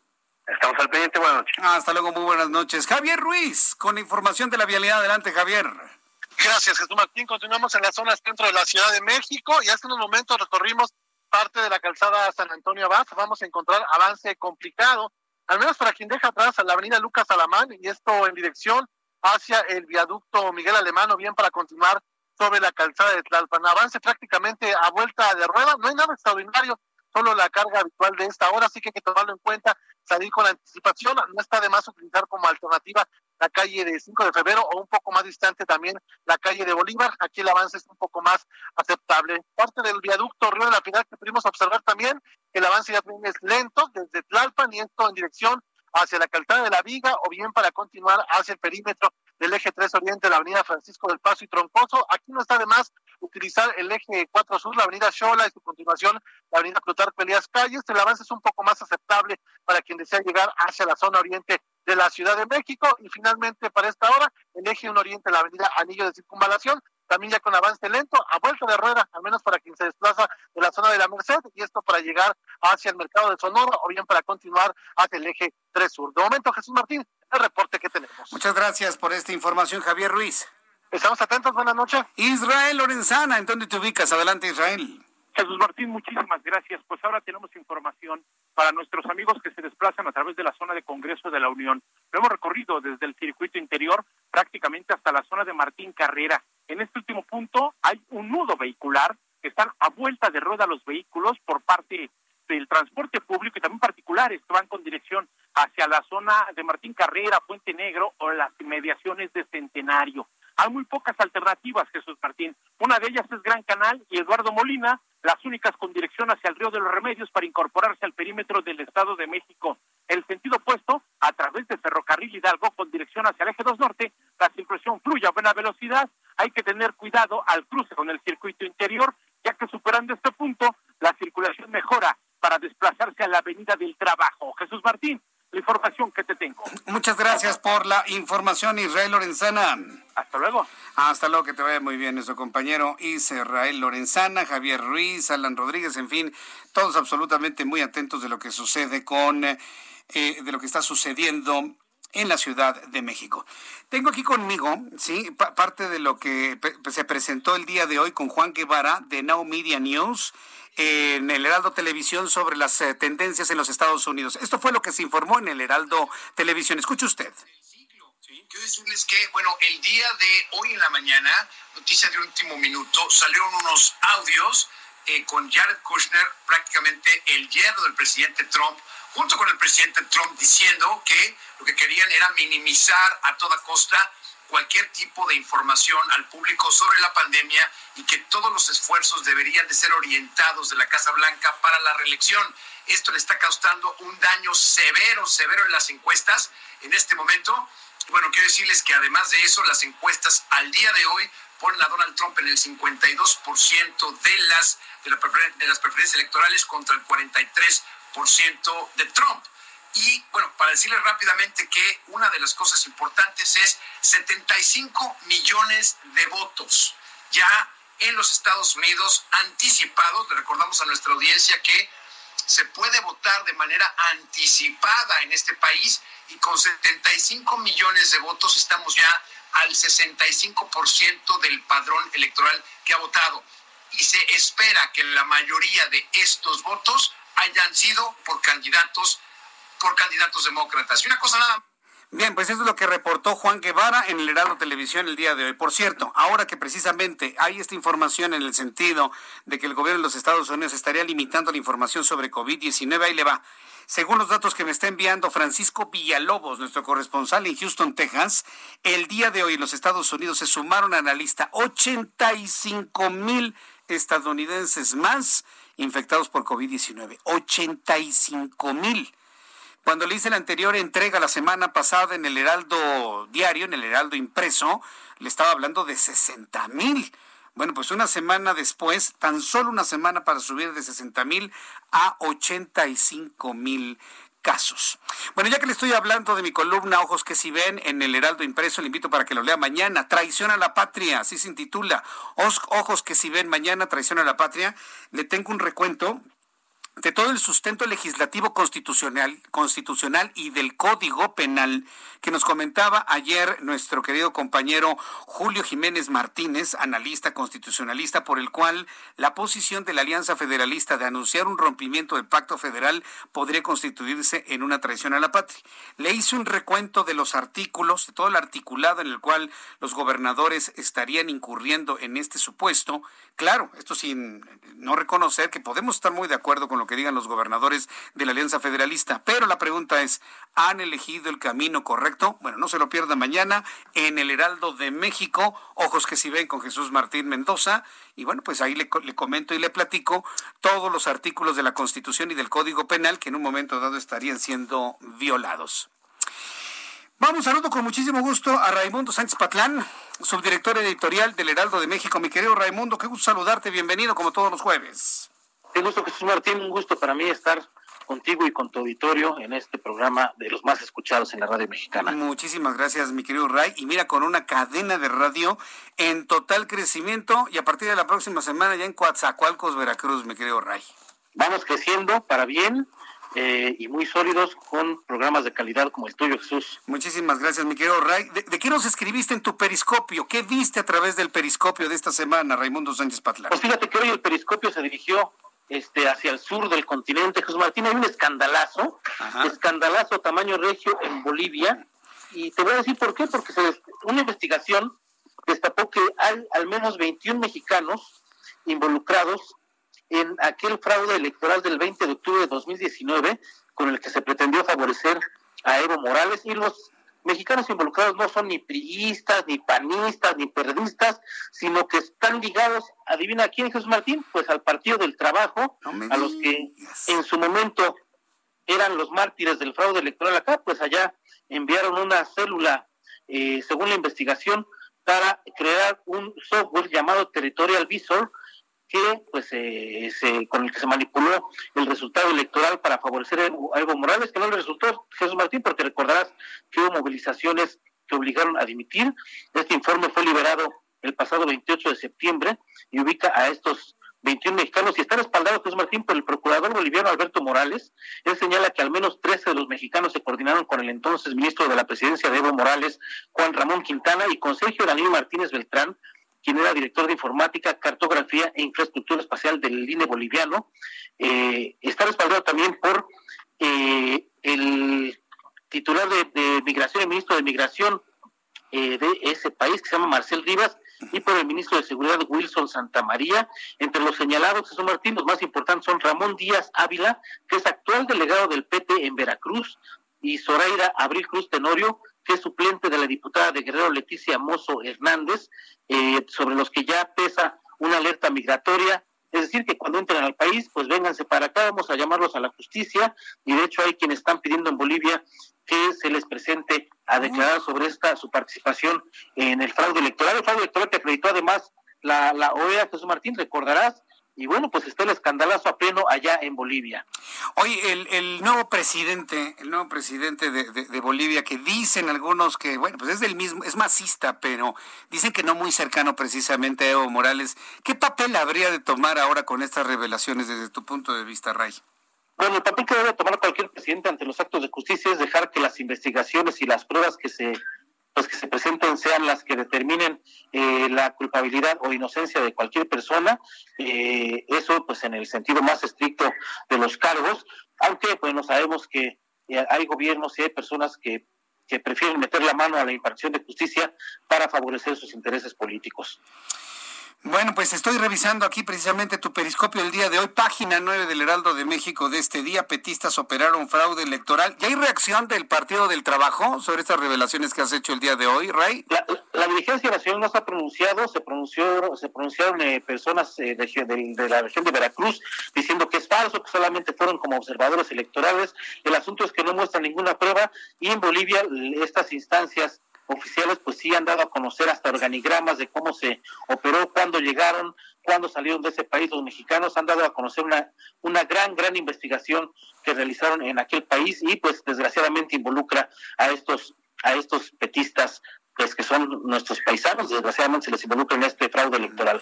Por lo menos ya reconocieron que sí viajaron a Bolivia, ¿eh? Y ya con ese dato, mira, ya está el 50% andado, ¿no? Haciendo lo, preocupante pues es que se acercan las elecciones en 2021 eh, en México y bueno ya vimos que hay gente entrenada para hacer este tipo de, fraudes eh, por lo menos en el PT muy bien bueno pues muchas gracias mi querido Ray. ya estuve viendo también tu visor eh con esto de Antonio Martínez Velázquez que ah, también sí está interesante eso no cómo se mueven las los peones no en el tablero del ajedrez Así es, Antonio Martínez Velázquez, que para que nuestro auditor lo, ubique mejor, es el vocero de la Secretaría de Cultura, Alejandra Frausto, se perfila como superdelegado en Tlaxcala ante la inminente salida de Lorena Cuellar, que todos saben buscar la candidatura a gobernadora de la entidad. Y bueno, de, eh, su equipo dicen que ya trae la bendición de Palacio Nacional. Y bueno, vamos a ver si se concreta esta, esta, pues esta, este nombramiento como superdelegado a este vocero de cultura. Oye, Ray, antes era la venia, ahora es la bendición, ¿verdad? Ahí es la bendición porque estamos en un en un asunto ya este pues muy de un un sentimiento religioso que inunda el país en este en esta en esta época. Me encanta lo picoso del periscopio del día de hoy. Miguel Ray, te leemos todos los jueves como siempre. Muchas gracias, te escuchamos la próxima semana. Gracias, Raimundo Sánchez Patlán. Abrazo, Jesús Martín. Que te vaya muy bien, hasta luego. Hoy Raimundo Sánchez Patlán, analista político, periodista, por supuesto, autor de Periscopio, todos los jueves, léalo, en el Heraldo de México. El día de hoy está en la página número 9. Visite nuestra página de internet www.heraldodemexico.com.mx. Y bueno, pues yo le invito a que siempre lea todos los jueves el periscopio de Raimundo Sánchez Patlán. Bien, cuando son las 7.20, ya podemos empezar el guion, este, Orlando.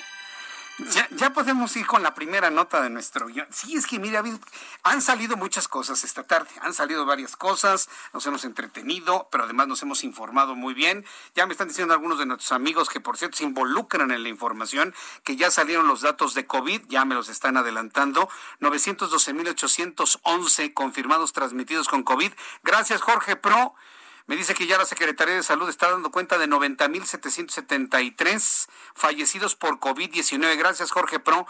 le, digo que luego nuestros amigos este, se involucran, pero de lleno, ¿eh? Con la información, las noticias y este programa que todos, todos somos parte de él. Yo le agradezco mucho que así, así lo sienta. ¿Qué pasa con la relación entre Estados Unidos y México? Mire que estamos a unos días de las elecciones no se ponen de acuerdo si va adelante Trump o si va Biden. Yo en lo personal pienso que Donald Trump puede ganar la elección. Y porque estamos viendo exactamente el mismo fenómeno de hace cuatro años. Pero sobre todo tomando en cuenta lo que nos comentaba Juan Musi el martes pasado. Más vale viejo por conocido que no por conocer. Y finalmente los empresarios ya saben cómo es Donald Trump y no, no saben muy bien, aunque haya sido el vicepresidente de, Barack Obama, pues Joe Biden como que pues algunos no, no, no, no le tienen tanta confianza. Y es precisamente es el, el no saber a ciento por ciento la confianza en Joe Biden que a la mera hora, mire, los que faltan van a votar por Donald Trump. Sino es que muchos ya de los votos que ya se emitieron lo han hecho por él. Acuérdense que los estadounidenses mienten en las encuestadoras. Ellos no le dicen por quién van a votar. Y es más, hasta lo hacen a propósito. Ay, ponle que voy a votar por este por el Bronco, así tomando en cuenta los ejemplos de los candidatos de México, ponle ahí que voy a ganar por el Bronco. Entonces, pues, eso es lo que hacen allá los gringos, nuestros primos o los vecinos del norte. Bueno, quiero informarle que Roberto Velasco Álvarez, director general para América del Norte de la Secretaría de Relaciones Exteriores, que, en, su, momento estuvo en la vocería, que en su momento estuvo en la comunicación y las relaciones interinstitucionales de esta Secretaría de Relaciones Exteriores, que ha hecho un trabajo, hay que decirlo, extraordinario, pulcrísimo, y eso le ha valido que el propio Marcelo Ebrard lo mueva a esta Dirección General para América del Norte en la Secretaría de Relaciones Exteriores. Bueno, Roberto Velasco ha informado que autoridades mexicanas colaboraron para la detención en California de Brian Jeffrey Raymond, 44 años, acusado de coerción y seducción. El acusado fue detenido el pasado 9 de octubre en la Mesa, California, donde se encontraba con sus padres luego de renunciar a su trabajo. De acuerdo con una acusación presentada por la Fiscalía estadounidense ante la Corte de Distrito Sur de California, se encontró en su teléfono celular más de 400 fotografías de mujeres desnudas, 23 videos que lo comprometían. El indicio que desencadenó la investigación sucedió el pasado 31 de mayo, cuando los vecinos alertaron a la policía de la Ciudad de México porque una mujer desnuda e histérica gritaba desesperada en busca de ayuda desde el balcón del acusado.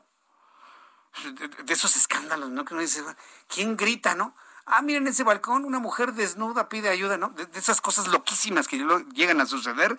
Ah, bueno, pues eso destapó toda la cloaca en donde finalmente Estados Unidos busca, persigue y México ayuda. Bueno, esto en cuanto a lo que sucede, y estamos muy pendientes de más información que se genere sobre este caso, tanto del lado estadounidense como del lado mexicano. Yo ya busqué a Roberto Velasco, se está apenas generando toda la información y en cuanto se tenga más material, por supuesto se lo daré a conocer aquí en el Heraldo Radio. Y después de los anuncios, le informaré que el Pleno de la Cámara de Senadores aprobó en lo general la Ley Federal de Derechos 2021 con lo que se avala el aumento de impuestos en telefonía, internet y plataformas digitales. Cuando el mundo abarata el Internet y la conectividad, México la encarece. Ah, y noticia de último minuto. En el Senado de la República, súbale el volumen a su radio, porque esto me parece que es muy, muy, muy importante.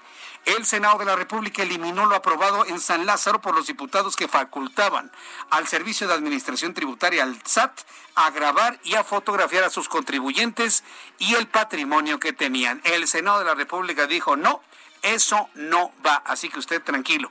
Voy a los anuncios y regreso con estos dos asuntos desde el Senado. Escríbame Twitter, arroba Jesús Martín MX y en YouTube, Jesús Martín MX. Escuchas a Jesús Martín Mendoza con las noticias de la tarde por Heraldo Radio, una estación de Heraldo Media Group. Heraldo Radio, la HCL se comparte, se ve y ahora también se escucha.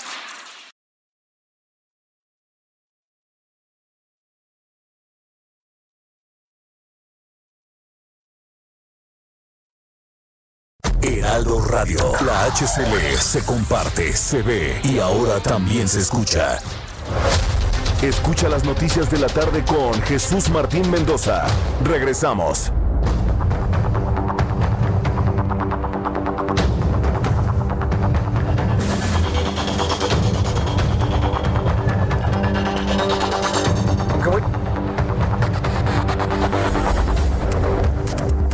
Las siete y media, las siete y media, ¿puede usted creerlo? Ya las siete y media de la noche, hora del centro de la República Mexicana. Muchas gracias por sus comentarios.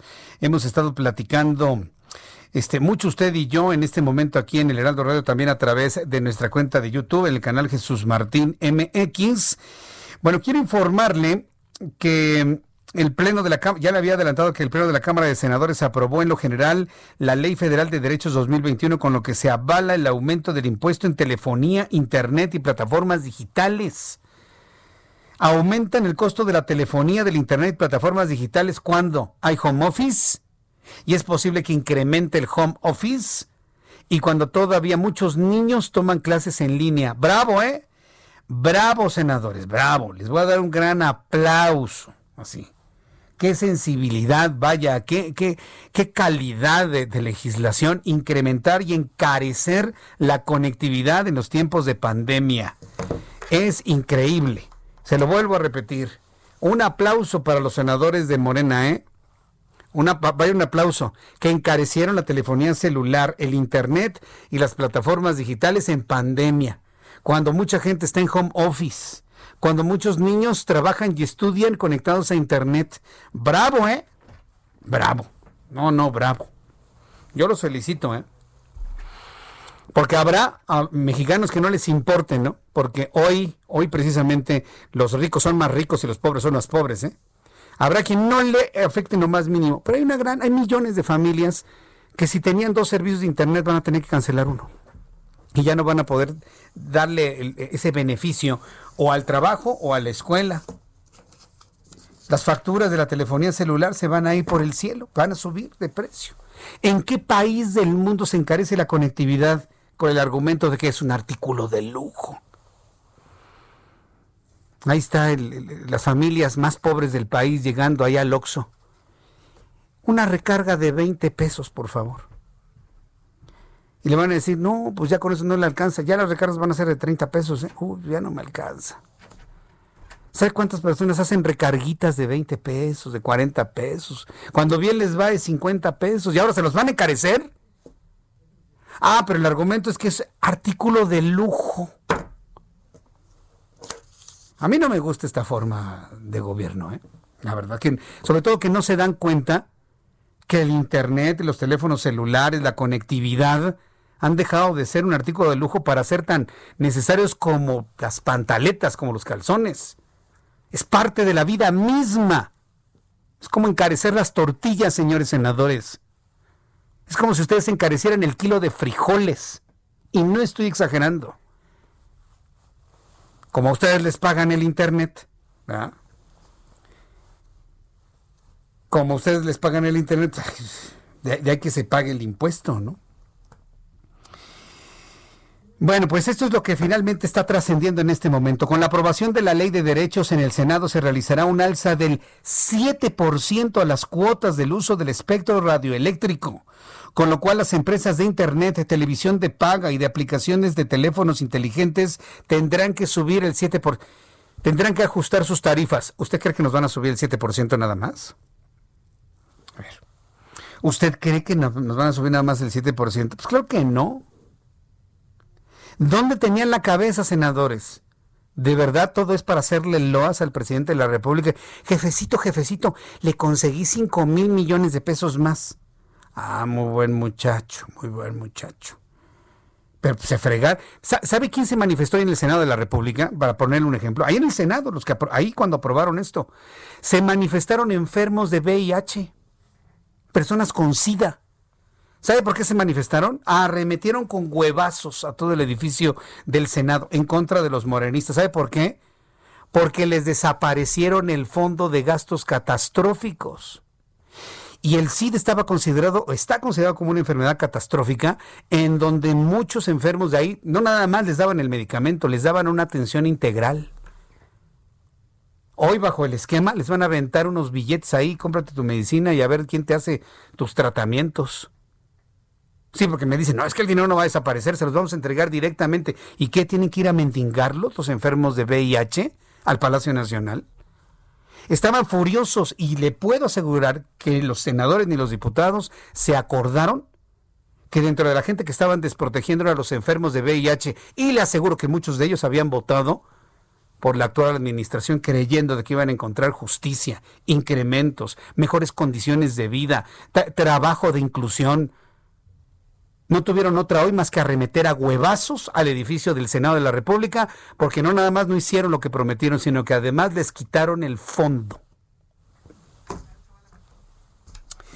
Vamos con nuestro compañero Misael Zavala, que nos tiene más información sobre esto. Adelante, Misael, te escuchamos. Muy buenas tardes. Noches ya. Buenas, buenas noches, Jesús Martín. Buenas noches al auditorio. Efectivamente, en estos momentos eh, está causando polémica este asunto eh, de Morena. Eh, presentó una reserva en, para la ley eh, de, ingresos, de ingresos de la federación en la que quieren corregir los 33 mil millones de pesos que quitaron al Fondo de Salud y ahora los quieren volver a poner, pero sin etiquetarlos, es decir, eh, sin eh, dar a conocer o dejar por sentado en qué se va a utilizar ese dinero. esa es la reserva que presentó el senador Miguel Ángel Navarro, presidente de la Comisión de Salud, debido a que hace unos momentos igual se canceló una reunión de esta Comisión de Salud donde se iba a avalar esa, esa reserva, pero no logró quórum y ahora Morena la quiere meter a fuerza en este en esta reserva de la ley de ingresos de la Federación y que bueno esos ingresos eh, se sumen a, los 33 mil millones de pesos se sumen ya a la ley de ingresos para que queden eh, asentados y bueno, pero los senadores de oposición en estos momentos están eh, muy reacios a, que Morena haga este tipo de situaciones porque, eh, como dice la senadora Nubia Mayorga, esta, esta, esta definición que está tomando Morena no eh, queda claro para qué se van a ocupar esos recursos y el PRI está pidiendo pues que se etiquete directamente para las vacunas esos 33 mil millones de pesos. Eh, en estos momentos se está discutiendo esta, este tema y bueno, ya fue aprobada también eh, ya casi por completo la miscelánea fiscal y en estos momentos la ley de ingresos está siendo votada en lo particular. Eh, alrededor de unas tres horas estará concluido ya la votación del paquete económico 2021, con lo que quedaría ya algunas algunas modificaciones como eh, el, la baja en el ISR a plataformas digitales. También eh, se aprobó que eh, las plataformas como, como Uber, como Netflix, bajen solamente a 1%, se reduzca la tasa a 1% y con esto beneficiar a los usuarios. Sin embargo, se mantiene el bloqueo que muchos han denominado como un switch off, eh, es decir, que cualquier plataforma extranjera que no pague impuestos podrían bloquearle el Internet aquí en México y esto se ha visto como una violación a la, a la libertad de expresión porque significaría eh, pues cortarle la, libertad de expresión en plataformas como Facebook o Twitter, Jesús Martín. Es como va esta discusión, alrededor de, unas dos horas ya concluirá y eh, todas las modificaciones se harán de vueltas a la Cámara de Diputados donde pues también tendrán que discutirlo y avalarlo para que regrese al Senado y ya eh, se apruebe con las modificaciones. Bien, pues eh, gracias por esta información, Misael. Gracias, buenas noches. Hasta luego, muy, muy buenas noches. Bien, antes de presentar la, siguiente entrevista, nada más decirle que el senador de la República, Ricardo Monreal, coordinador de Morena en el Senado, defendió que el órgano parlamentario continúe con sus sesiones del Pleno a pesar de la reciente muerte de un legislador y un contagio de otros cinco en los últimos días, pues clasificó el trabajo en la Cámara Alta como actividad esencial. Escuchemos lo que dijo Ricardo Monreal. A ver si lo tienes por ahí el audio de Ricardo Monreal. Esto fue lo que comentó. Ha habido siempre dos o tres contagios en el Senado de senadores yo espero que lo superemos. Mientras no haya vacunas, es eh, este, necesario cuidarse. Y tampoco podemos rehuir a nuestra obligación constitucional, porque hoy, por ejemplo, nos queda un día, viernes y sábado, para aprobar ley de ingresos. Si no lo aprobamos, pues el país se quedaría sin ingresos y sin presupuesto. Es más grave eso. Es más grave que arriesgarnos. Yo me voy a arriesgar como senador de la... más de cinco horas? Hoy podemos sesionar más de cinco horas. Pero es, o si no, citarnos para mañana. Y si no, el sábado, que tenemos el límite. Pero lo que les quiero decir es que somos una actividad esencial. ¿Corremos riesgos? Sí, muchos. Pero díganme, si no lo hacemos, el país se quedaría sin el instrumento financiero fundamental que es la ley de ingresos y el presupuesto de. Eh, esto es lo que ha reflexionado el propio Ricardo Monreal. Ya nada más para, redondear y hablando de los Monreal, en medios de comunicación locales en Zacatecas se informó que David Monreal ha dejado la Coordinación Nacional de Ganadería, lo que significa que se está constituyendo como el único que podría alcanzar la gubernatura del estado de Zacatecas, según diversas encuestas sobre la intención de voto, las cuales ubican al fresnillense como la única figura sólida que garantiza una gobernatura más al proyecto del actual presidente de la República, toda vez que en la entidad donde no se observa más que una oposición disminuida, no existe dentro de Moreno otro político que tenga, pues, digamos, el jale trasciende que el propio David Monreal sería la única figura para contender por la gubernatura de Zacatecas y poderla alcanzar. Bueno, pues mientras Ricardo Monreal en el Senado de la República dice, yo me arriesgo, ¿eh? yo me arriesgo para legislar, necesitamos un, una herramienta financiera para el país el año que entra, su hermano David, Monreal se arriesga, ¿eh? dejando sus posiciones para alcanzar la candidatura de Morena al gobierno de Zacatecas. Son las 7 con 42, las 19 con 42 minutos hora del centro de la República Mexicana Varias personas me preguntan, oye Jesús Martín, ¿se va a decretar el semáforo rojo? Claudio Sheinbaum dice que no. Pero hay varias personas que me han comentado la posibilidad de que el semáforo rojo o una disminución importante del dinamismo de la sociedad mexicana se dé después del buen fin que se dé después del Día de Acción de Gracias en los Estados Unidos y el Viernes Negro, que después de esto, pues entonces vendrían todos los confinamientos, pero no impedir que la gente salga a comprar y a activar de alguna manera la economía de México y los Estados Unidos.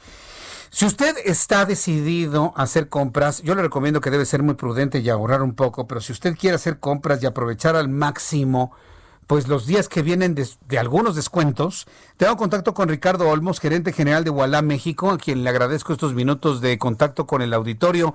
Buenas noches, Ricardo Olmos, bienvenido. Muy buenas noches, Jesús, ¿cómo estás?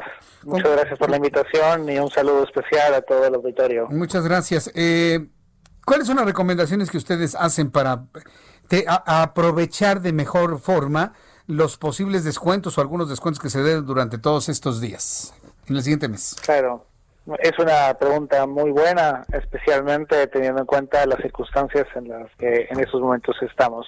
Y nuestra recomendación primero es que los mexicanos puedan seguir comprando en línea como lo han venido haciendo en eh, los últimos seis meses se han multiplicado por 10 las compras en línea. Es un canal mucho más seguro que salir a la calle con efectivo y transaccionar en comercios físicos. Así que esa es nuestra invitación. Y para eso hemos diseñado cuatro recomendaciones para que realicen sus compras seguras en línea desde la comunidad de su casa. La primera es compren en páginas reconocidas. Comprar en los sitios oficiales de las marcas y en empresas reconocidas les da el confort de que van a tener una garantía. Revisen que las URL contengan HTTPS y también tengan candados de seguridad. Este es un indicador que eh, de que el sitio web fue verificado y que cuenta con certificado de seguridad. También revisen la reputación de las marcas a través de los comentarios y la calificación en sus redes sociales. En segundo lugar, usen métodos de pago seguros. Utilizar métodos como tarjetas de crédito, de débito o cuentas digitales les facilitan la compra, son más seguros y muchos de estos ya tienen pines de seguridad, dobles mecanismos de autenticación. Para la gente que no cuenta con una tarjeta, existen también soluciones tecnológicas como Vola. Hay muchas en el mercado que les ofrecen a los usuarios la posibilidad de obtener una tarjeta sin ningún costo con el respaldo de una marca internacional como Mastercard, como Visa, de forma rápida, segura, totalmente gratuita, sin necesidad de ir a un banco y sin necesidad de nuevo de salir de su casa. Entonces, aprovechen eso, compren con una tarjeta con respaldo de una marca internacional como Visa o Mastercard. Eso les permitirá hacer pagos seguros en cualquier parte del mundo, desde la comunidad de, de su sofá, en su casa. Y en tercer lugar, estén alerta a los movimientos de su tarjeta. Busquen mecanismos tecnológicos que les permitan tener visibilidad en tiempo real de todas las transacciones que sucedan con su tarjeta. Asegúrense que no hay un cargo realizado que, que no conozcan y que no les hayan hecho doble cobro. Y frente a cualquier irregularidad, comuníquese inmediatamente con su entidad financiera para reportarlo.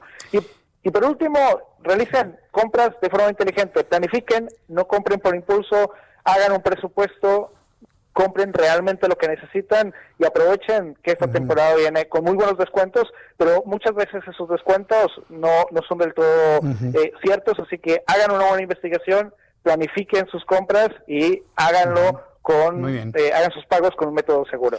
Eh, Ricardo Olmos, una página de internet, redes sociales, por favor, para el público que desee más recomendaciones sobre esto, ¿cuál es? Wala.com.mx. Allí encuentran nuestro blog de finanzas personales. Los invitamos a que accedan, a que se informen y a que compren de forma segura y lleven un registro y control de sus finanzas de forma responsable. ¿Cómo, cómo se escribe? ¿Uala? U-A-L-A. U-A-L-A. Uala.com.mx. Ricardo Olmos, muchas gracias y muy buenas noches. Gracias por participar. Gracias a ti. Hasta Jesús, luego. Y gracias a la audiencia. Hasta luego. bien. Hasta luego. Por, por cierto, ahora que Ricardo Olmos está comentando esto de llevar un control muy detallado de sus tarjetas de crédito, seguramente su banco le va a decir que por sugerencia, por petición del Banco de México, tomando en cuenta la situación económica por la que pasa el país, los bancos no estarían exigiendo el mínimo a pagar durante los siguientes meses, hasta el mes de febrero o marzo del año que entra. A ver, yo le voy a pedir, por favor, lo siguiente eh, haga caso omiso de esto. O sea, yo entiendo que la idea es que usted no se descapitalice, pero por favor no deje de pagar su tarjeta de crédito. Yo entiendo que el llamado o, la, eh, la oferta que se está haciendo en este momento es porque hay personas que no pueden pagar. Eso estoy completamente de acuerdo. Si usted no puede pagar su tarjeta de crédito, vaya a su banco y reestructure su deuda pero no deje de pagar. Y si usted tiene con qué pagar su tarjeta de crédito, páguela. Es que nos están diciendo que no es necesario, no. Eso es para las personas que no tienen trabajo. No, no, no, no, no. Pague usted su tarjeta de crédito, no nada más pague el mínimo, pague dos veces, tres veces, cuatro veces el mínimo, pague el 50% de su deuda, puede pagarla completa, páguela. ¿Sabe cuál es la mejor forma de invertir? Y nos lo han dicho los expertos en finanzas personales. ¿Sabe cuál es la mejor forma de invertir? No teniendo deudas. Las deudas son lo que más lo depauperan a usted por los intereses. Entonces la mejor forma de ahorrar es pagando deudas. Pague sus deudas, no deje de pagar su tarjeta de crédito, por favor. Créamelo, hágame caso, si no es una bola de nieve que no la va a poder contener. Este jueves, en la línea telefónica, el ingeniero Carlos Álvarez Flores, presidente de México Comunicación y Ambiente. Ingeniero, qué gusto saludarlo, bienvenido, muy buenas tardes. Noches. Muy buenas tardes, Jesús Martín, a ti y a todo tu auditorio. Bueno, creo que ya me quedan menos minutos. Mira, el 14 de octubre de este año, hace 15 días, se conmemoró el Día Internacional de los Residuos Electrónicos. Cuando decimos residuos electrónicos, nos estamos refiriendo al celular que traemos en la mano, ese que tienes ahí enfrente, tu laptop que tienes ahí enfrente, la pantalla que tienes allá enfrente de afuera, todas las computadoras que están ahí, todos los sistemas de audio. Bueno, bueno, tenemos una infinidad de las tabletas, eh, tenemos una infinidad de equipos electrónicos que hoy los usamos diariamente, todo el tiempo. Entonces, la demanda, para que sepa el público, la demanda por la pandemia aumentó en la compra y uso de estos electrónicos. ¿Por qué? Porque ahora estamos trabajando más desde casa. Para que tengan el dato global, 53.4 millones de toneladas se generaron hace dos años de residuos electrónicos en el mundo. Y México tiene 1.1 1.1 millones de toneladas hace dos años. Entonces, hoy la Semarnat, la Secretaría de Medio Ambiente y Recursos Naturales de la Federación, junto con el Programa de Naciones Unidas para el Desarrollo, el PNUD, tiene un proyecto que se llama Residuos con COPS. Estos COPS son los compuestos orgánicos persistentes, acuérdate del convenio de Estocolmo, que son muy tóxicos. De manera que ya se me está acabando el tiempo, pero sí debo, vamos a continuar la semana entrante.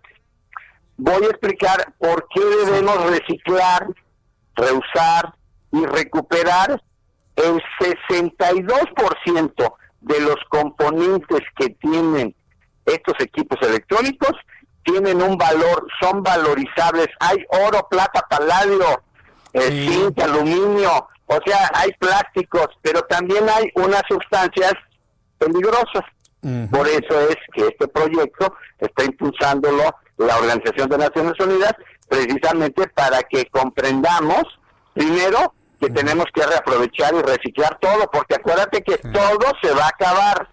Todos los metales que hoy estamos usando, va a llegar un día en que no va a haber ni oro, ni plata, ni plomo, ni zinc, ni níquel, ni cadmio debajo en los, en los yacimientos minerales. Se va a acabar. No nos va a tocar a nosotros, seguramente. A mí no me va a tocar. Pero en el 2030 dicen que se va a extraer el último gramo de cobre del subsuelo. ¿Y qué va a pasar después de que no haya cobre? Esa es la pregunta. ¿En qué año se acaba el cobre? En, el 2030. o sea, en 10 años se va a extraer el último kilogramo de cobre del subsuelo del mundo. Punto. Y después van a venir los demás. Entonces, si tú quieres, como ya se me está acabando el tiempo, la semana entrante vamos a entrar más a fondo para decirte en qué consiste el proyecto, cuál es el objetivo y qué tenemos que hacer todos, todos. Los consumidores, los distribuidores, los importados. Ah, oiga, oiga, pero ahora hay personas que me están diciendo que si sus teléfonos celulares tienen oro, ¿cómo los van a tirar? pues es correcto, es correcto, por eso. O sea, mira, tenemos que, por eso digo, ahorita ya no me da tiempo, vamos a explicarlo la semana entrante, digo, porque no son toneladas, pero nada más rápido, una tonelada de residuos electrónicos tiene más oro que una tonelada de una mina de mineral de oro. Punto. Ah, ¿Ya? Así de fácil. o sea, luego platicamos, luego, luego, luego les explico detalladamente el tema. Pero, pero, ¿dónde se pone el oro? ¿En dónde se pone el oro? ¿En el chip electrónico? ¿En, dónde vamos, se los vamos a explicar. ¿ya? Hay elementos en donde se usa oro, plata y paladio. Entonces, te prometo que la semana entrante echaremos a detalle para que sepamos dónde, cuánto, más o menos, porque no todos los... ¿A poco el iPhone es igual al Huawei? ¿A cuál? ¿A cuál dijo? O al Samsung. Al Samsung. Pues no por eso, o sea, no son, iguales, no son, son Pero tecnológicamente es lo mismo. Sí, es correcto, pero su diseño interno varía. Pero vamos a hablar de eso. Te prometo que la semana entrante vamos a hablar detalladamente para que sepamos todo lo que hay ahí y toda la riqueza y todos los tóxicos que hay también ahí que tenemos que separar para no afectar la salud y el ecosistema.